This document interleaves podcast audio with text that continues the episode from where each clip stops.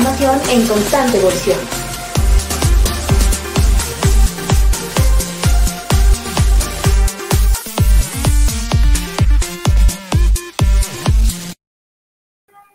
Hola, ¿qué tal amigos? Muy buenos días, buenas tardes, buenas noches, en función de dónde nos vean o dónde nos escuchan.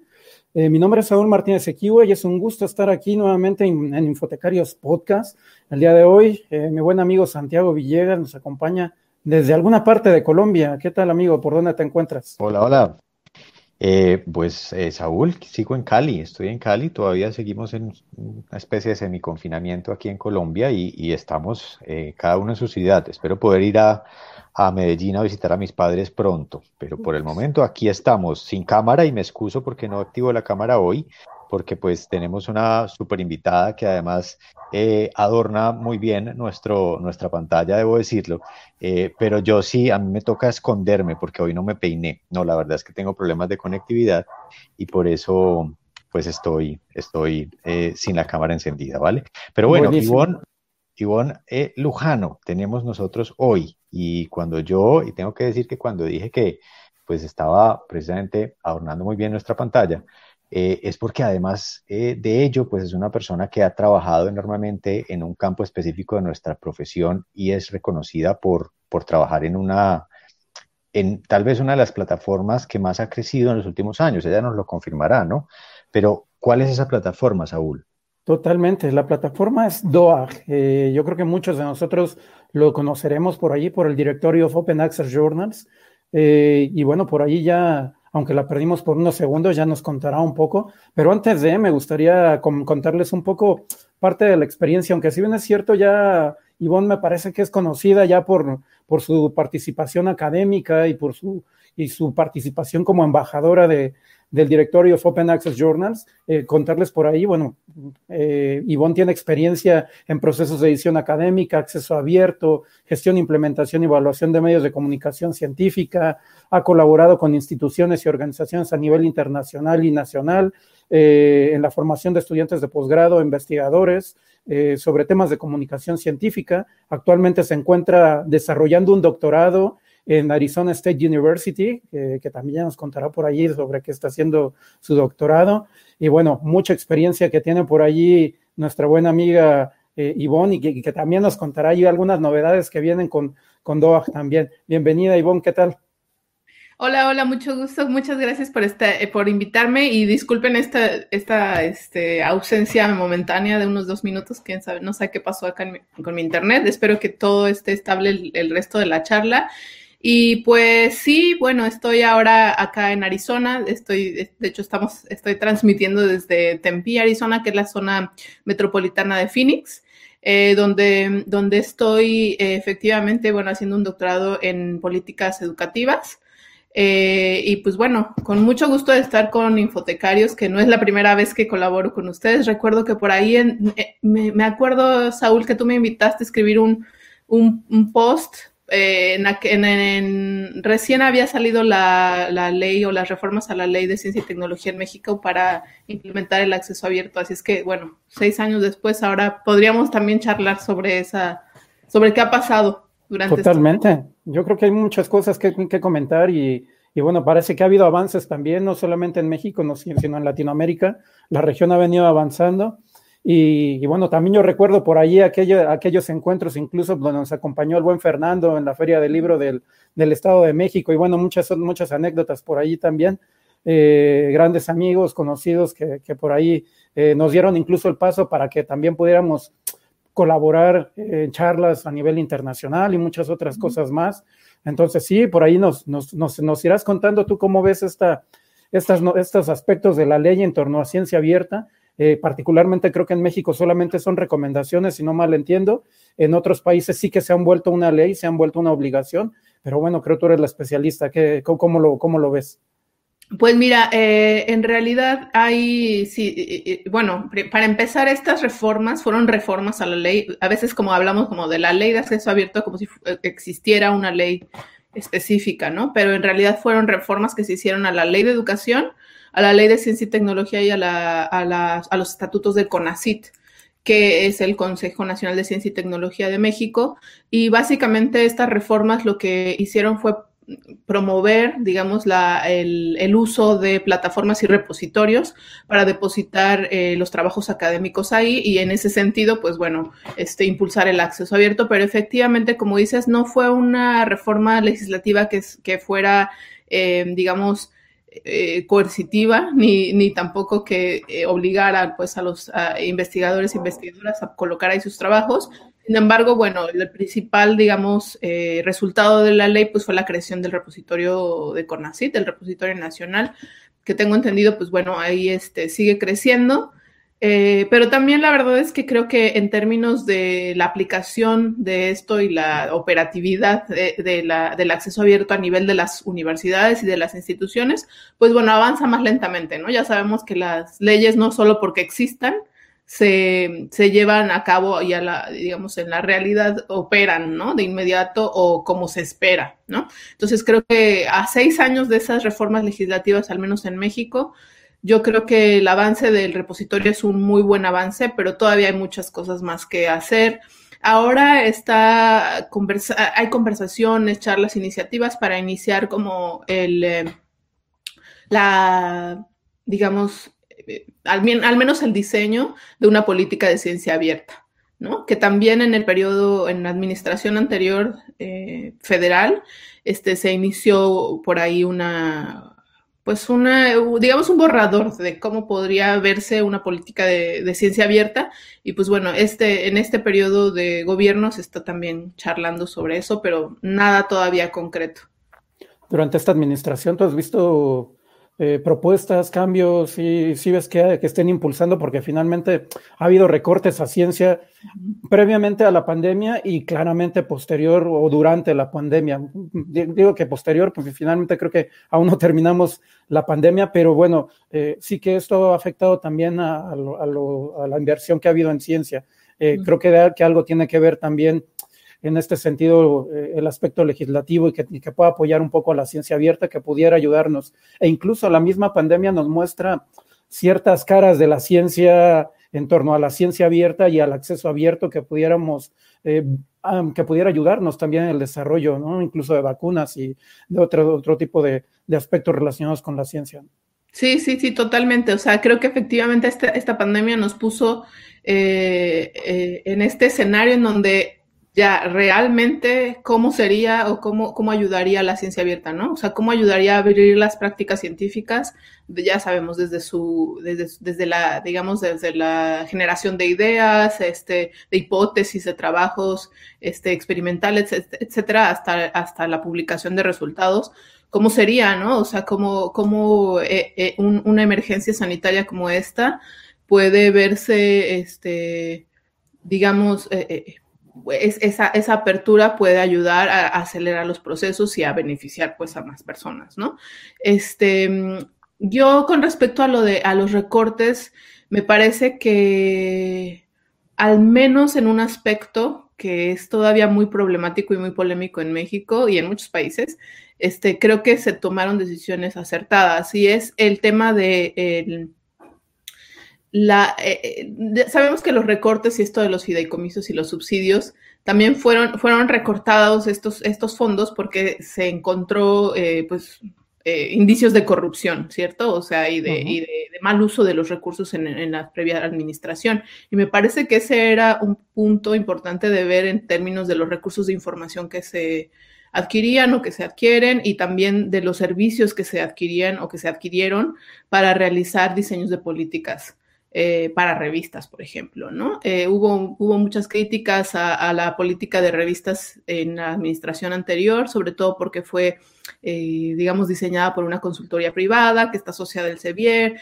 Entonces, como que todos estos conflictos de intereses que parecía que estaban ahí, pues bueno, fueron de las cosas que esta administración decidió, digamos, clarificar. Ese es, es, es algo como de lo que yo sé en general, no sé más detalles y por supuesto no me atrevería a decir más, este, más allá de eso, pero sí creo que era importante mmm, clarificar y sanear, digamos, de alguna manera esa parte de la política sobre revistas científicas. Ahora la política, tengo entendido, tampoco ha cambiado mucho.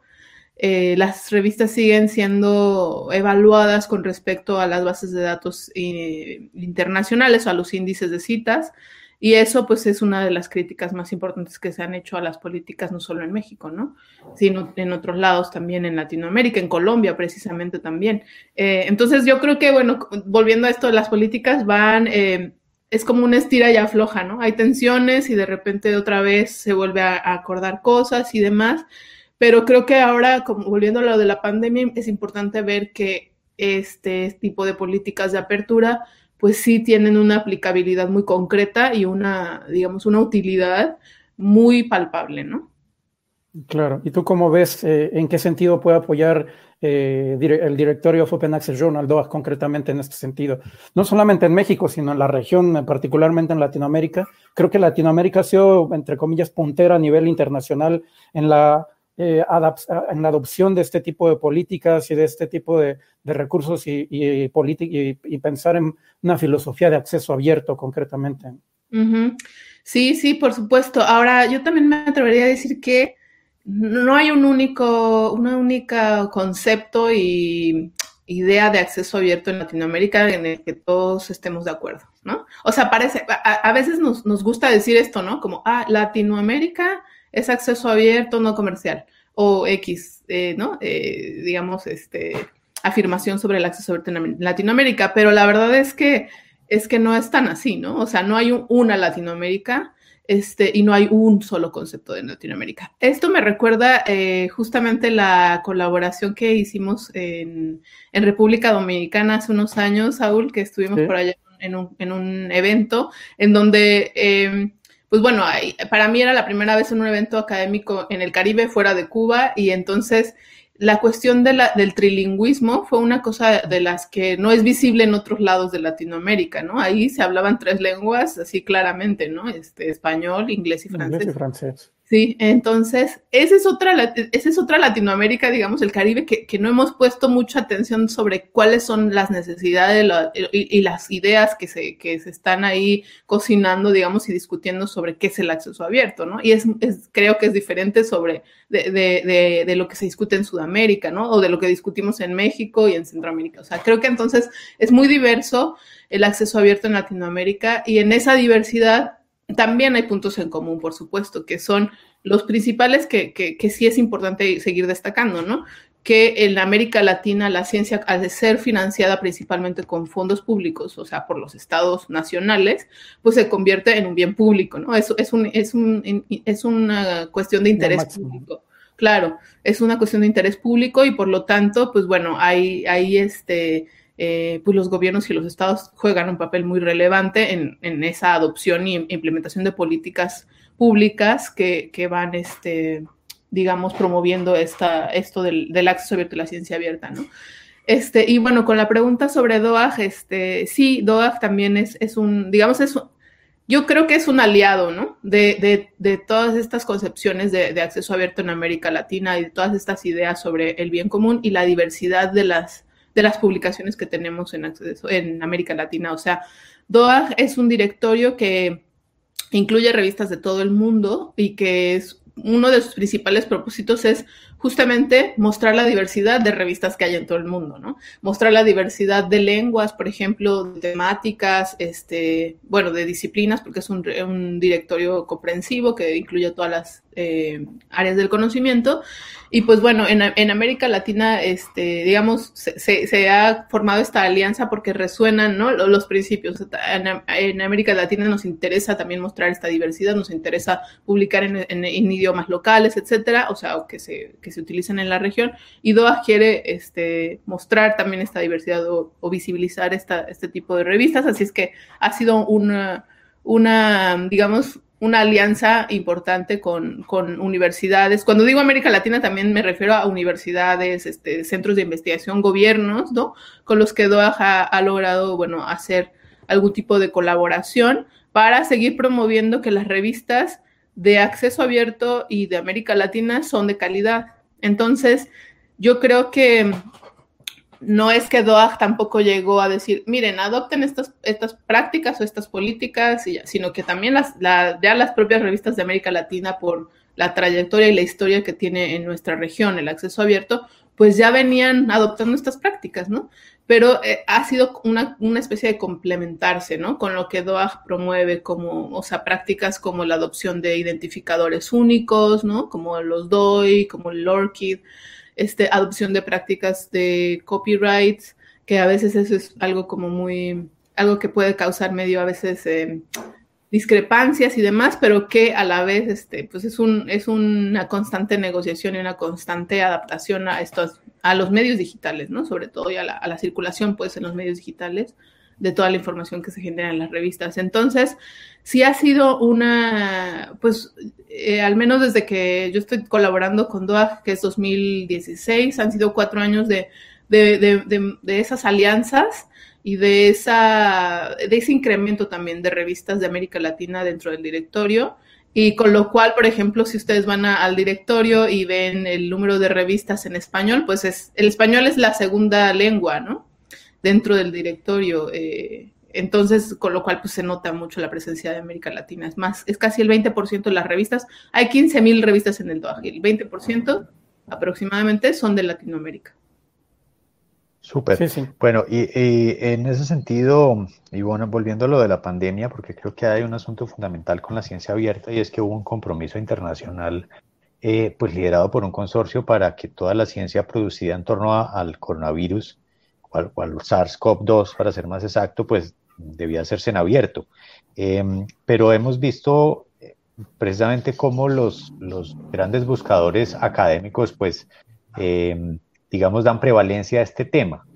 Ustedes como directorio también han visto que mm, a raíz de esta pandemia, en ese tema en particular, se ha acelerado eh, la adopción de la ciencia abierta o realmente no ha ayudado esto en ese sentido. ¿Por qué lo digo? Porque desde mi perspectiva un poco pesimista, tengo que decirlo, de, la pandemia, digamos, em, pues me parece bastante preocupante que nos estén cobrando o que le estén cobrando los gobiernos unas vacunas que precisamente muchos gobiernos eh, financiaron.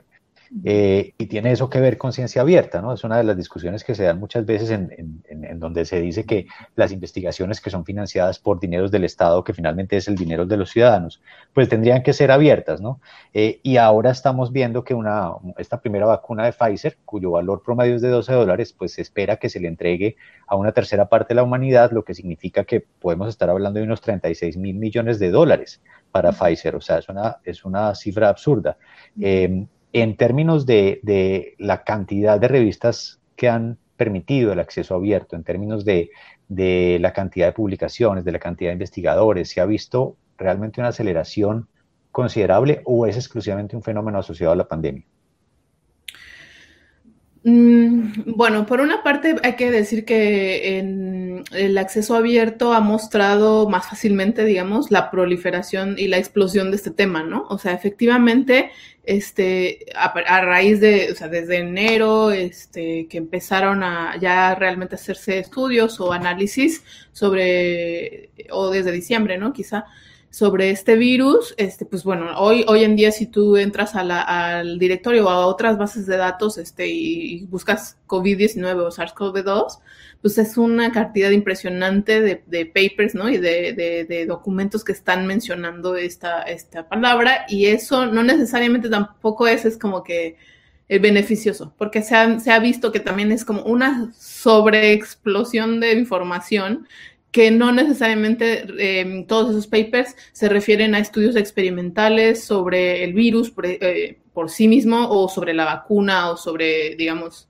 este, no sé, las consecuencias en la salud de las personas, etcétera, ¿no? Algunos también, digamos, creo que eh, como, el virus o como la pandemia ha afectado otras áreas de la vida, ¿no? Más allá de la salud propiamente, pues también este, esta palabra clave, ¿no? Y este concepto está en, publicaciones de otras áreas del conocimiento. Entonces, pero bueno, volviendo a esto, o sea, las revistas se han convertido pues en ese vehículo, ¿no? De, circulación de, este y otros conocimientos o de otros temas. Y en ese sentido, pues yo creo que es beneficioso, sí, porque está ahí la información, pero bueno, hay otras cosas que no hacen el directorio ni hacen las propias revistas, que es la selección de la información, ¿no? O que es, que es el, el, este, el, decir, el, el, acompañar a los usuarios en, en, seleccionar, ¿no? La información. O sea, las revistas hacen una selección de la información, pero no necesariamente eh, eh, son, acompañan a los usuarios para decir, mira, este es el que te va a hacer, este es el, este es el, digamos, el paper que te va a servir para esto, o, este es el paper que sí va para la vacuna, este es el paper que va para, o sea, eso lo, decide la propia persona, ¿no? Em, y, yo comparto contigo la visión pesimista sobre la pandemia y, sobre todo esto que mencionas sobre eh, quiénes están eh, haciendo eh, el, trabajo de la vacuna y patentar, eh, o sea, digamos, esto tiene que ver con, la propiedad intelectual y las patentes que algunas empresas como estas, pues bueno, no les interesa y no están realmente conectadas con esta idea de la ciencia como bien público, al contrario, pues bueno, es una commodity, es un bien privado, ¿no? Este, que además tienen sobre ellos derechos de autor, ¿no? Por ejemplo, sobre, sobre las patentes. Eh, esto es una de las cosas que el acceso abierto o que los movimientos de ciencia abierta, pues bueno, siguen, siguen este, eh, digamos, tratando de, discutir y de contrarrestar con otras, con otras propuestas, pero pensemos que o el tamaño de Pfizer, ¿no? Es una empresa multimillonaria, es una farmacéutica con un poder increíble por, por este, bueno, su tamaño y todo lo, todo lo, que, lo que implica, ¿no? Una, una, corporación tan grande, al igual que las otras corporaciones de, de, información, ¿no? O sea, hay, hay bases de datos, hay editoriales, ya sabemos, comerciales, que pues no, o sea, no les interesa el acceso abierto, no, no es, este, por ahí, digamos, lo que, lo que quieren hacer, ¿no? Y si lo quieren hacer, porque a lo mejor me, da la impresión que a veces es como demasiado políticamente incorrecto decir que no quieren acceso abierto, lo hacen a través de un modelo comercial que estamos viendo con las APCs de más de, no sé, cerca de 10 mil dólares en, Nature, este, que pues bueno, digamos, contradicen todo lo que, lo que se ha estado discutiendo en, digamos, en los movimientos grassroots, ¿no? O de, o de, o de académicos eh, o, de estudiantes, etcétera, que es justamente un acceso, un acceso abierto más equitativo y, en ese sentido, pues, no comercial, en el sentido que beneficie de esta forma a, las empresas, ¿no? Entonces, es todavía, es como, como, como vemos, como yo decía de América Latina, no es una única forma de ver el acceso abierto, no hay un único concepto de acceso abierto, así como de ciencia abierta, no hay una única forma de verla. Hay quienes han tomado ventaja de esto, sí, y hay quienes, bueno, siguen diciendo diseñamos políticas públicas más eh, ah, que, que, prioricen la diversidad, la equidad, pues sí, también. Hay de todo, digamos. Bueno, nos queda un reto enorme, ¿no? Y esa discusión hay que darla. Yo creo que en este momento hay una, hay una emergencia, es decir, claramente hay, me refiero a que la, el sentido de urgencia exige pues que los gobiernos negocien estos precios, pero creo que esa discusión tendrá que darse porque, porque es un absurdo eh, precisamente que estemos eh, pagando un porcentaje tan alto de los presupuestos públicos, además en países latinoamericanos como los nuestros, eh, pues para, para una, una o varias vacunas que fueron producidas con, con precisamente fondos estatales. Bueno, pero desde la perspectiva del, investigador o desde la perspectiva em, del profesional que está colaborando con una revista eh, científica o que está produciendo un artículo para, mm, eh, digamos, para promover alguno de los temas en los que trabaja sin necesariamente pensar en una revista en particular. ¿Cómo podemos, como un bibliotecólogo promedio, como un investigador promedio, ayudar precisamente a acelerar esa adopción de la ciencia abierta, o sea, qué acciones específicas podemos llevar a cabo, porque creo que eso es fundamental y ahí es donde nos conectamos también con, con el DOAC, ¿no? Sí, bueno, eh, tu pregunta creo que es muy importante porque efectivamente lo que necesitamos son acciones concretas y acciones que, que alguien tome, la, tome el liderazgo. Y creo que, como tú lo dijiste, bibliotecarios y bibliotecarias son pieza clave aquí, ¿no? Creo que en América Latina hay un activismo importante también por parte de, bibliotecarios, pero creo que falta más, ¿no? Y falta mucho más porque yo sé que en muchos países la, biblioteca es realmente esa aliada, ¿no? En la investigación y todo. Y, sobre todo en las grandes universidades o en las universidades que cuentan con bibliotecas eh, bien equipadas, etcétera, pero no es la mayoría de los casos, la verdad. No es la mayoría de las universidades y lamentablemente hay muchas carencias en las bibliotecas.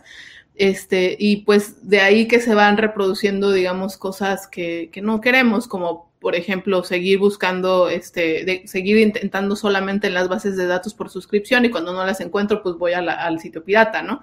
Este, entonces, creo que, creo que, bueno, volviendo a, qué, qué, acciones concretas, bueno, yo creo que la promoción del acceso abierto y la promoción de las revistas de acceso abierto no comerciales o de editoriales universitarias o de editoriales académicas por parte de bibliotecarios es algo muy importante, porque, o sea, ya sabemos que esta industria del prestigio, que es uno de los temas que ahora estoy estudiando en el doctorado y que me tiene como muy fascinada, porque efectivamente nosotros decimos, ah, quiero publicar en PLOS porque obviamente nadie va a decir que es una mala revista, es una excelente revista, pero además, digamos, su prestigio, está, hay una inflación, está inflado más bien su prestigio también de alguna forma, así como de otras revistas. Yo puse ese nombre, pero muchas otras revistas, porque no solo son buenas, sino que el conjunto de los seres humanos que, que las usan las han, este, han elevado su prestigio y su reputación, ¿no? Y, y está todo bien, pero hay otras revistas que no necesariamente han tenido ese, ese soporte para elevar su reputación, pero que son muy buenas también.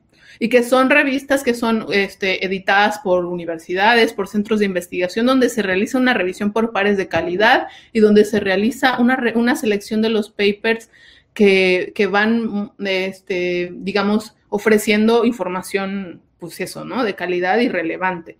Entonces creo que los bibliotecarios este, mostrar, o sea, ayudar a, mostrar y a, llevar a las personas hacia esas bases de datos es algo importante.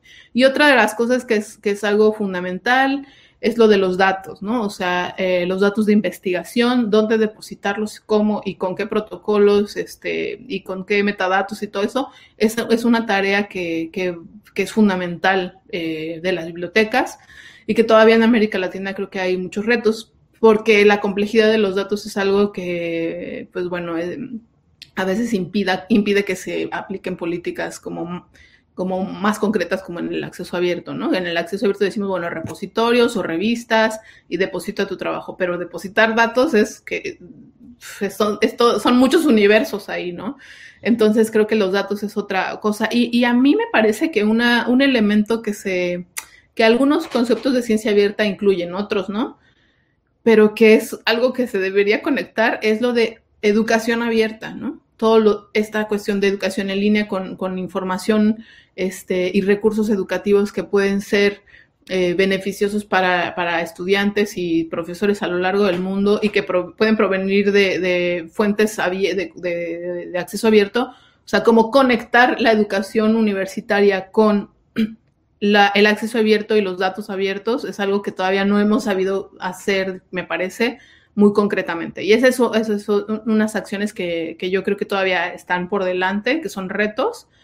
Eh, y por supuesto, otro de los elementos de la, de la ciencia abierta que me parece que es, es fundamental también en, en, situaciones como esta, que es la ciencia ciudadana, ¿no? O, o todo esto de involucrar a las personas en, en el hacer de la ciencia. Porque ya hemos visto, no sé, en México al menos este, ha habido mucha polémica con respecto al inicio, sobre todo, ¿no? De cuando se comunicaban eh, las estadísticas, ¿no? Sobre la pandemia y todo, y pues las personas con, una formación científica, eh, digamos, baja, pobre, ¿no? En donde no, se entendía bien qué, de qué se trata, qué es una curva normal, o sea, qué sé yo, ¿no? Este, porque, porque creo que todavía los ciudadanos están lejos de la ciencia y eso me parece muy grave, sobre todo, pues volviendo a esto, ¿no? En situaciones como esta, en donde se requiere que tengamos pensamiento crítico y para, para que en ese sentido podamos también accionar, ¿no? Y, cuidarnos y cuidar a otros, etcétera, ¿no?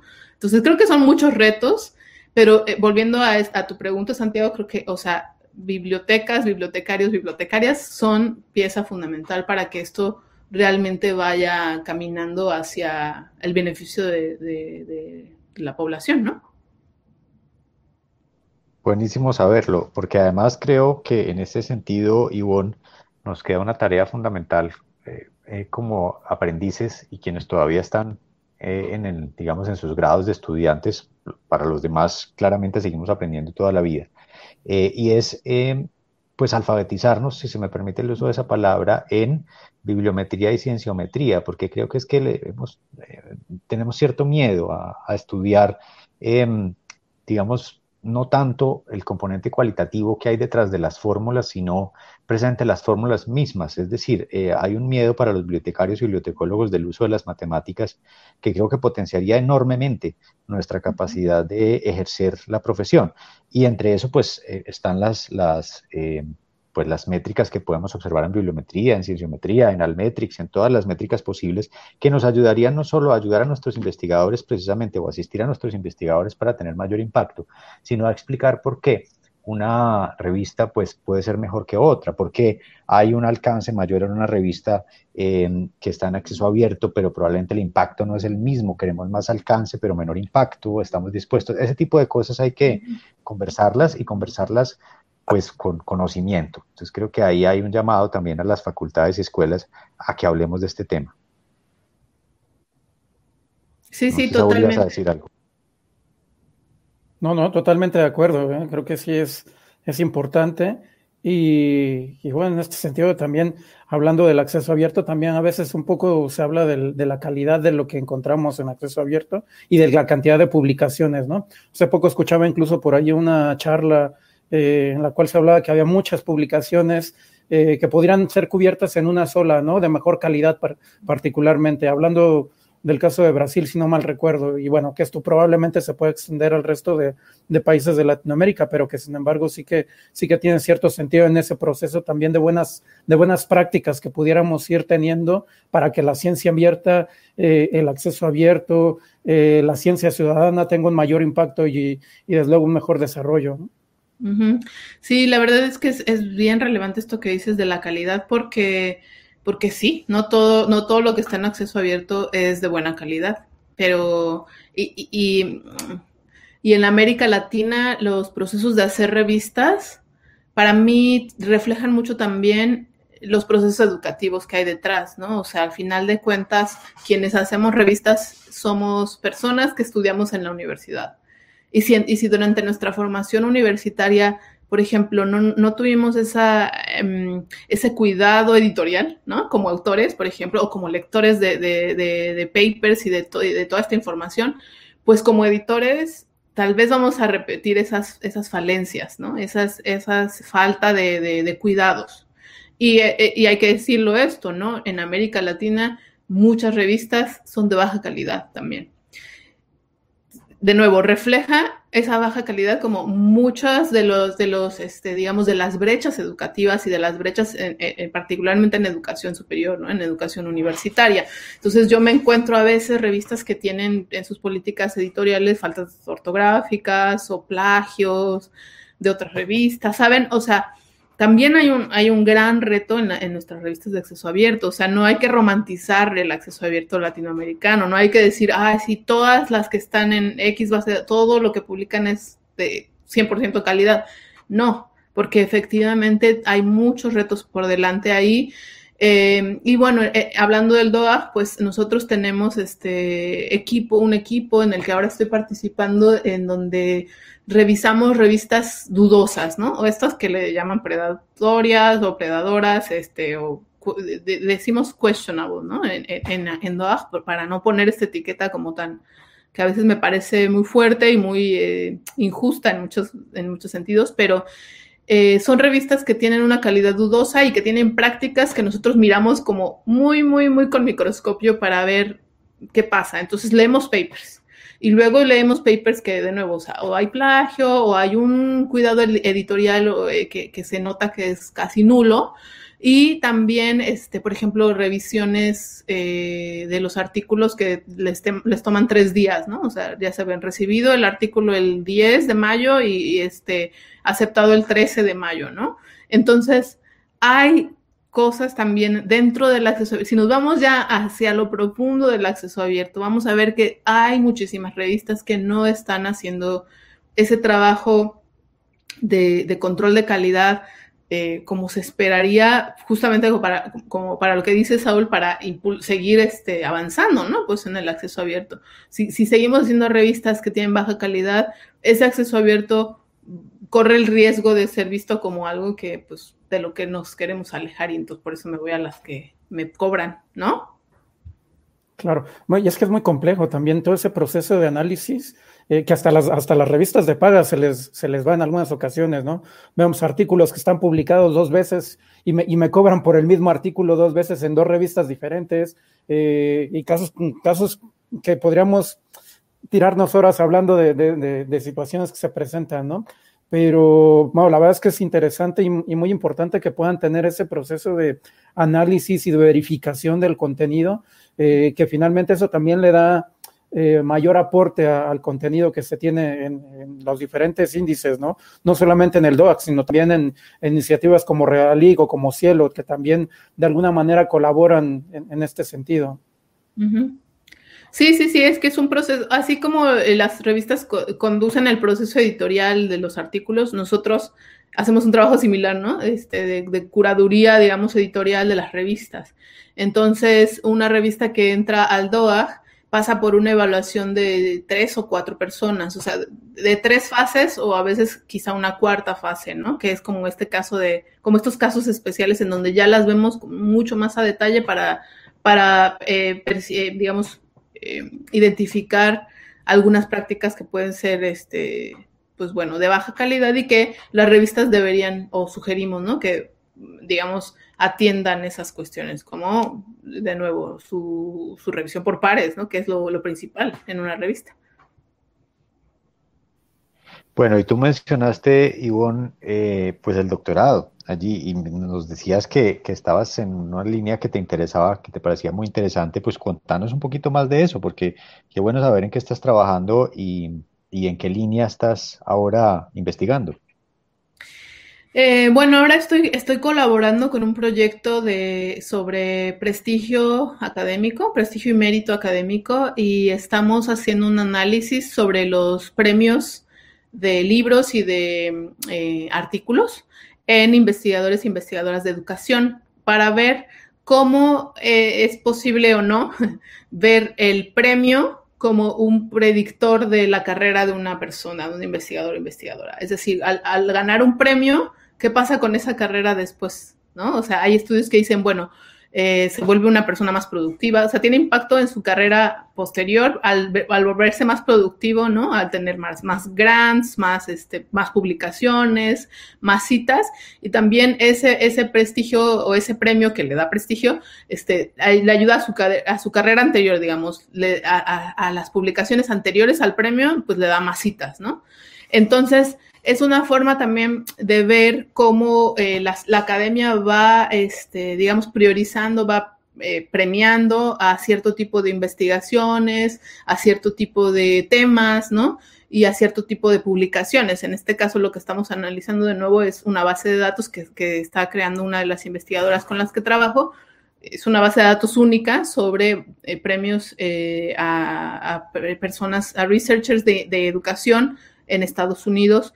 Y entonces, pues bueno, hay muchas cosas ahí que estamos viendo, ¿no? Eh, el tema de, de, los premios se puede ver como desde el punto, desde varios perspectivas o desde varios actores, o sea, desde quien entrega el premio, desde quien recibe el premio, desde los que pierden el premio, ¿no? Desde las audiencias o el público que consume esa información, etcétera. Y es muy interesante ver cómo desde cada uno de estos actores, pues bueno, el, la, el escenario es diferente, ¿no?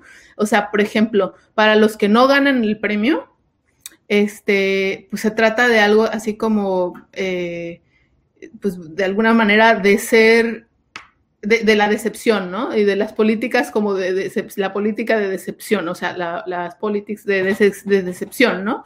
Este, mientras que para los ganadores es, pues bueno, es un incentivo para, ya sabemos, ¿no? Para más producciones y tal. Y entonces, esto, al final de cuentas, lo que está hablando es como de la estructura de mérito de la academia y cuáles, digamos, son los puntos positivos y los negativos de, este, de esta estructura del mérito, ¿no? Y mucho tiene que ver con las publicaciones, precisamente, porque entre más, ya sabemos, publico en una revista con alto factor de impacto, ¿no? Me va a dar más prestigio y voy a, entonces sigo en ese círculo de alto factor de impacto, de eh, indicadores de, de, de, calidad, ¿no? Para ciertos sectores, que eso es calidad, este, y entonces me voy como en ese círculo, ¿no? Eh, entonces es una forma de analizar la academia desde, desde eh, precisamente, como decía Santiago, desde, desde estadísticas, ¿no? Desde estadísticas de quién gana premios y eso que permite predecir, ¿no? Entonces, bueno, e, estoy trabajando eh, con ese, en ese proyecto, con el doctorado, este, estoy leyendo mucho sobre mérito, meritocracia, eh, muy tristemente, es, es, un, es, un, no, es un tema álgido, este, pero bueno, también estoy aprendiendo mucho. Buenísimo. Y en ese sentido de, de comunicación científica y bueno, aprovechando un poco tus conocimientos eh, para quienes están dedicados a la, a la, ciencia en procesos de investigación y, obviamente de publicación, ¿tú qué recomendarías como buenas prácticas para dar a conocer o para, para hacer esa comunicación científica eh, desde la publicación en ciertas revistas? Eh, medir ciertos factores, ciertos índices, ciertos factores de impacto o no, índices, métricas alternativas, eh, al final esto es una, una vorágine, es, es, increíble este mundo, pero bueno, en ese sentido, ¿cuáles serían tus, tus recomendaciones para quien, para los nuevos investigadores o para quien está desarrollando investigación hoy en día? Bueno, eh, creo que es algo muy importante el escribir papers, o sea, escribir artículos científicos con todo el formato y toda la, digamos, los requerimientos que, que en la comunicación entre expertos tenemos, ¿no? Todos los códigos, todas las eh, las normas APA y todo lo demás. Es muy importante dar a conocer nuestro trabajo ahí, pero es muy importante también dar a conocer nuestro trabajo a otros públicos, ¿no? A públicos más amplios, a públicos que no necesariamente comparten todos esos códigos ni les interesan las normas APA, eh, pero sí quieren saber eh, cómo leer, cómo interpretar o cómo, digamos, cómo analizar problemas, ¿no? O sea, pensemos, no sé, volviendo a esto del mérito y tal, este, para gente que hace políticas públicas o para gente que trabaja en universidades y necesita diseñar su sistema de, de incentivos a investigadores, pues bueno, ¿cómo le explicas desde un paper súper complejo? O sea, el paper súper complejo le da información, pero esa información, ¿cómo también se la puedes hacer llegar de una forma más digerible, digamos? Eso creo que es algo importante que, que como investigadores necesitaríamos seguir trabajando y seguir este, cultivando, ¿no? O sea, que escribamos para unos y para otros también, ¿no? Este, eso es algo importante. Y bueno, claro, lo, nuevo, lo, de nuevo, publicar en una revista en donde creo que independientemente de su factor de impacto, independientemente de sus métricas y todo, nos dé, o sea, nos, um, nos haga crecer ese artículo, nos haga, o sea, tenga justamente un trabajo y un cuidado editorial que, que permita que mi trabajo, que mi paper va a subir su calidad y va a estar más, este, eh, más completo, más eh, eh, listo para, para, ser leído y entendido tal cual como lo que quise decir, ¿no? O sea, muchas veces, por ejemplo, la falta de corrección de estilo, pues bueno, uno lee papers que dice, aquí le faltó a alguien que, que le hiciera ese copy editing y no, o sea, la revista no lo hizo, ¿no? Entonces, es importante que como autores vayamos también leyendo lo que la revista que, donde queremos publicar ya ha publicado antes, o sea, que, que evaluemos como la calidad de la revista, no por su, su, número de citas, sino por los papers que ha publicado y, echarnos un clavado y leer esos papers y ver cómo hay o no hay cuidado editorial, ¿no? Este, y yo creo que otra cosa es, este, es las redes sociales. Yo, yo no sé si ustedes vieron esta, esta eh, documental de Social Dilemma en Netflix, que fue un gran, ¿no? Es un escándalo. Y yo, yo en ese momento cerré mi Facebook, ¿no? Ya sabes. O sea, al otro día lo volví a abrir, pero, pero estaba así súper, ¿no? Escandalizada. Y la verdad es que sí, también es que hay, que hay que tener mucho cuidado en el uso de nuestras redes y de nuestra información y todo lo que compartimos. Pero para fines académicos me parece que, por ejemplo, el Twitter ha sido, o al menos a mí me ha parecido una herramienta muy, muy útil. Yo he, tenido, este, he conocido gente por Twitter que después terminamos colaborando y teniendo trabajo juntos y demás. Este, y entonces me parece fenomenal el Twitter eh, para usos académicos.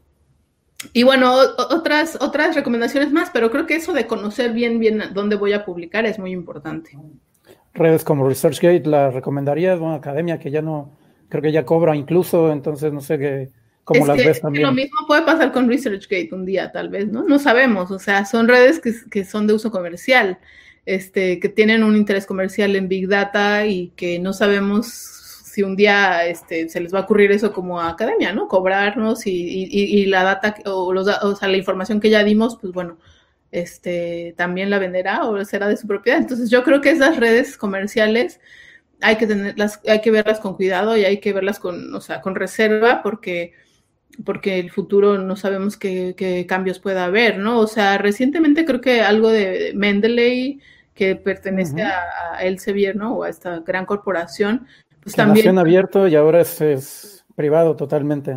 Exacto, entonces yo a esas redes la verdad que sí les tendría mejor, eh, lo, pensaría dos veces.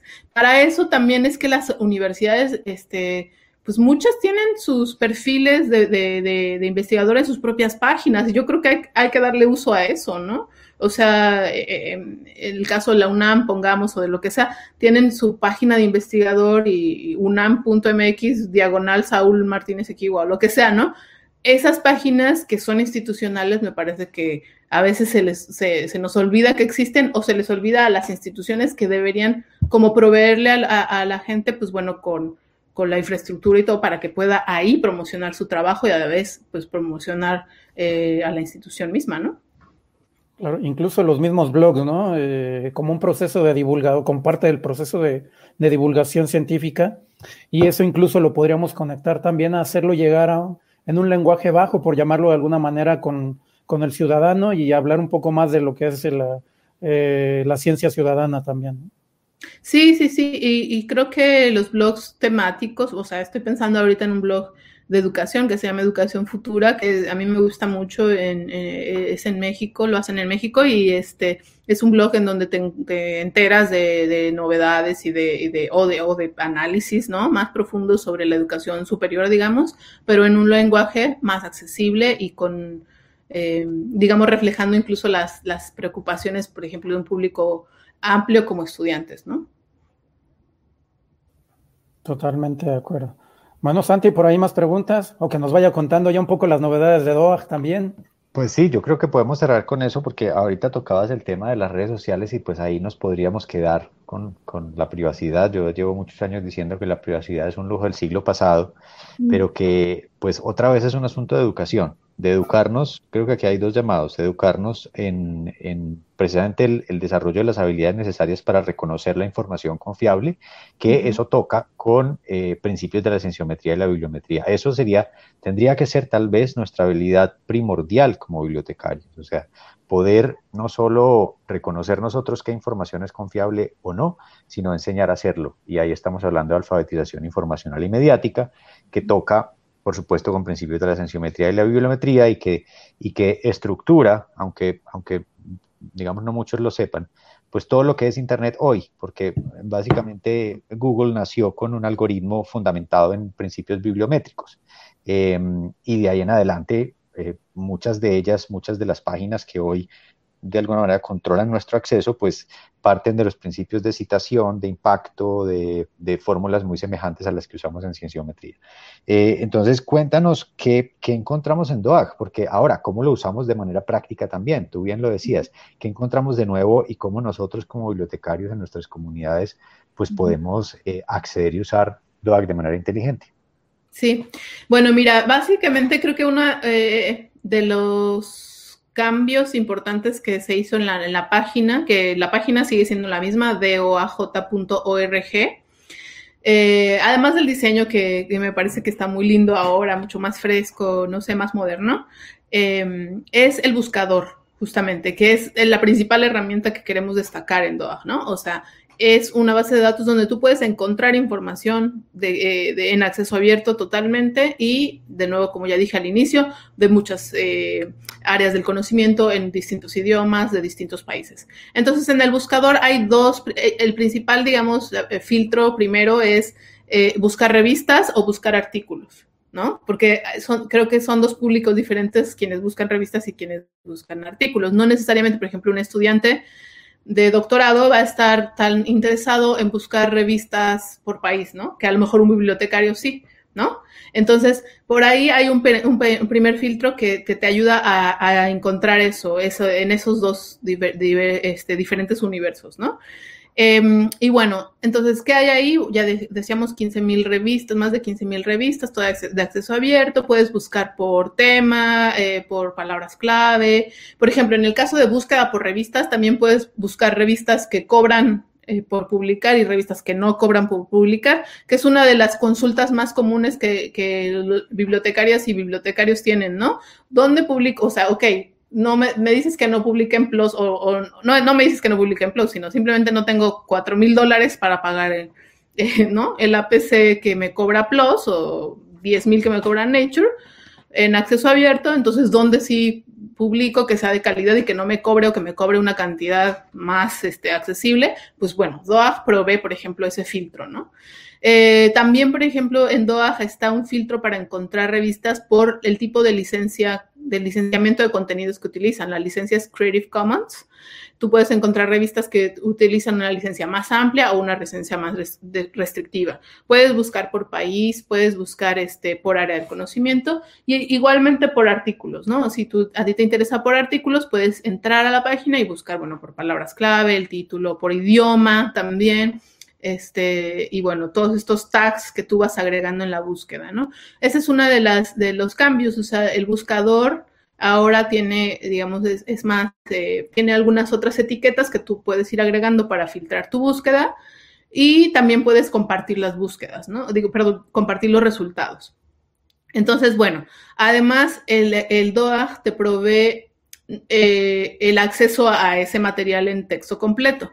¿No? O sea, tú encuentras un artículo y dices, bueno, sí, listo, ya leí el abstract, como ya sabemos, ¿no? Los pasos iniciales para seleccionar la información. Ya vi el título, ya vi el abstract, vi las palabras claves, sí corresponde a mi interés. Me interesa, quiero, quiero descargar el full text, me va a dar el, eh, el, clic, eh, yo doy clic en full text y me va a llevar hacia donde está eh, el artículo en texto completo en la página de la revista. Esto es importante, siempre yo, yo esto, o sea, el DOAG no tiene servidores donde nosotros tenemos ahí adentro los artículos, sino vamos a redirigir hacia las páginas de las revistas, con lo cual es importante, si hay editores y editoras que nos escuchen, que sus páginas estén bien construidas, estables y ya sabemos que tengan un mantenimiento constante y adecuado para que su navegabilidad sea también, pues bueno, o sea, adecuada y, la, gente no se confunda, no, no haya enlaces rotos, este tipo de cosas, ¿no?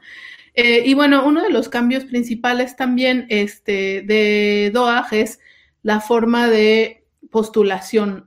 si, una editora quiere postular su revista para ser incluida en el DOAG, pues bueno, hay un formulario que ahora se cambió, modificó, se modificó esa parte pero para hacerla también más clara. Hay como siete fases, siete pasos para aplicar, ¿no? Siete pasos para solicitar la, indexación y en ese sentido, pues bueno, se va llenando un formulario en línea en donde tú además puedes ahora guardar el borrador. O sea, hoy, hoy voy a llenar solo la parte de no sé, copyrights y voy a, responder esas preguntas de copyrights y guardo mi borrador y después mañana o la próxima semana que tenemos junta de comité editorial vamos a hablar sobre los ORCID y entonces ya voy a ver, me explico, o sea, como es un proceso en donde tú puedes ir guardando tus borradores hasta que cuando ya tienes finalmente el formulario lleno, puedes enviarlo a DOAG para que inicie el proceso de evaluación para la indexación. Ese es como que el cambio realmente más, más eh,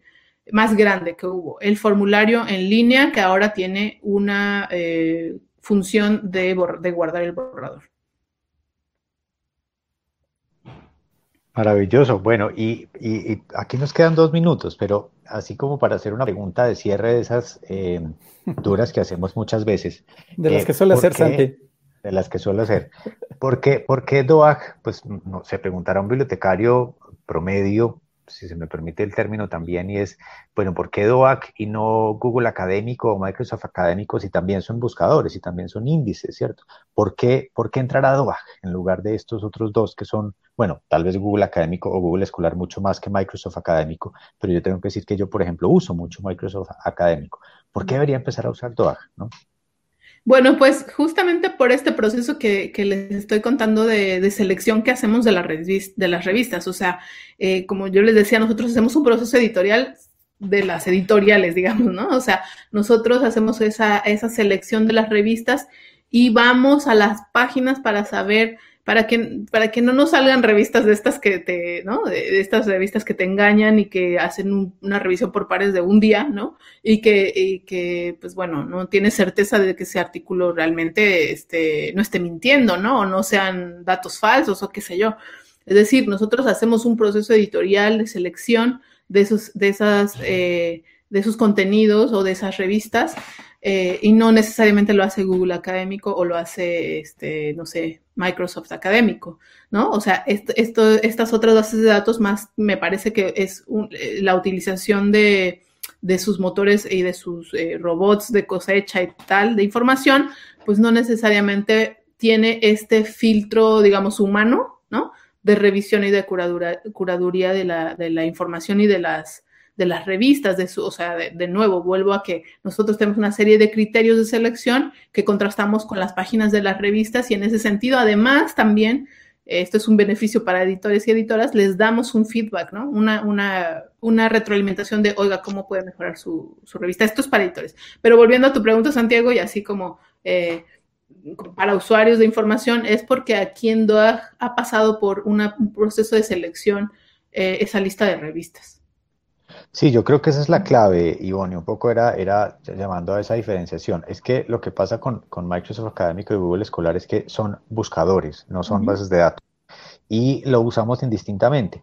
Y un buscador, básicamente, o por definición, un buscador usa eh, procesos automatizados o semiautomatizados eh, que localizan metadatos o, o, datos de texto completo Em, pues para crear un índice, mientras que DOAC es una base de datos indexada, pero además es una base de datos eh, en donde los humanos intervienen directamente en procesos que eh, las máquinas todavía no pueden hacer de manera automática, y menos en lenguajes que no son el inglés, porque digamos en el inglés ya hay una, un desarrollo eh, semántico y lingüística computacional muy grande, pero, eh, y la ciencia la mayor parte está creada en inglés, también hay que decirlo, pero en español y para nuestra región en Latinoamérica, DOAG representa una oportunidad muy grande en términos de tener una información confiable, porque ha pasado por una línea editorial eh, humana y que en todo caso nos permite también como editores ampliar el, el, alcance de nuestras publicaciones. No sé si Saúl quieras decir algo más.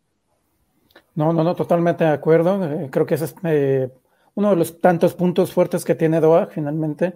Eh, el contenido, la calidad, y bueno, también un poco este equipo que está detrás, ¿no? Y hablando un poco de ese equipo, y ya justo en los comentarios finales, igual si nos comentas, Ivonne, cómo se puede ser voluntario, cómo llegaste a DOA, ese, ese tipo de cosas para alguien que quiere participar y colaborar en este, en este mundo de ciencia abierta y obviamente de DOA particularmente.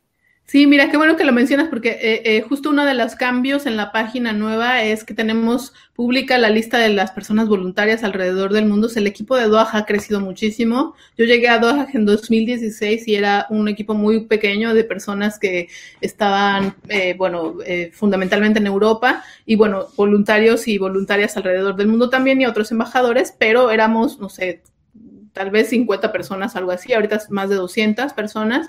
Eh, con nueva estructura, por ejemplo, hay un subcomité editorial, ¿no? Que, que, va a analizar casos muy específicos o que va a dar recomendaciones muy específicas de acuerdo a las áreas del conocimiento, etcétera. O sea, hay cambios en ese sentido también. Este, y bueno, Cualquier duda, ahorita no sé si esté, me parece que no hay como abierta, digamos, una convocatoria, una, un llamado a voluntarios o voluntarios, pero pueden en cualquier momento también preguntar y contactar a DOAJ a través del correo feedback arroba DOAJ. Em, por ahí mi correo también, si lo quieren, es Ivonne, como mi nombre, i v o n e arroba doaj.org. Y hay otra embajadora en América Latina, que es Jimena del Río. Ella está en Argentina y su correo es jimena.org, Jimena con G, y ella también está trabajando eh, en, digamos, en apoyo a editoras y editores de, Sudamérica, sobre todo. Este, tenemos una de las eh, editoras principales del DOAG es Alejandra Manco Vega, ella es de Perú, entonces la presencia de, de gente de Latinoamérica en DOAG pues también está ahí constante y sobre todo porque tenemos, como ya, ya les había explicado al principio, pues una gran cantidad de revistas en español y portugués que pues bueno, constantemente estamos revisando en este equipo, ¿no? Es un equipo de gente muy, de, realmente de, mucha diversidad, ¿no? De diversidad de nacionalidades, de, profesiones. Yo no soy bibliotecaria, yo siempre digo que soy bibliotecaria de closet. A mí, ¿no? O sea, no, no, no salía tiempo de la, de la closet de la bibliotecología, pero me hubiera encantado y yo me encanta de su profesión. Este, pero bueno, hay gente también que es de otras, de otras áreas y que tiene experiencia en publicaciones y que tiene, pues bueno, un, un background que, que, nos, que nos sostiene para poder estar apoyando estos procesos que son, como yo ya lo decía Santiago, son, son humanos y son muy, muy detalla, de mucho detalle, ¿no? Entonces, eso este, creo que es uno de, también de, las, de, de los plus que da el DOAG.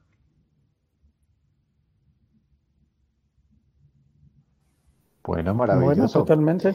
Eh, pues estamos llegando al final, como siempre, Ivonne, que nos quedan temas por hablar.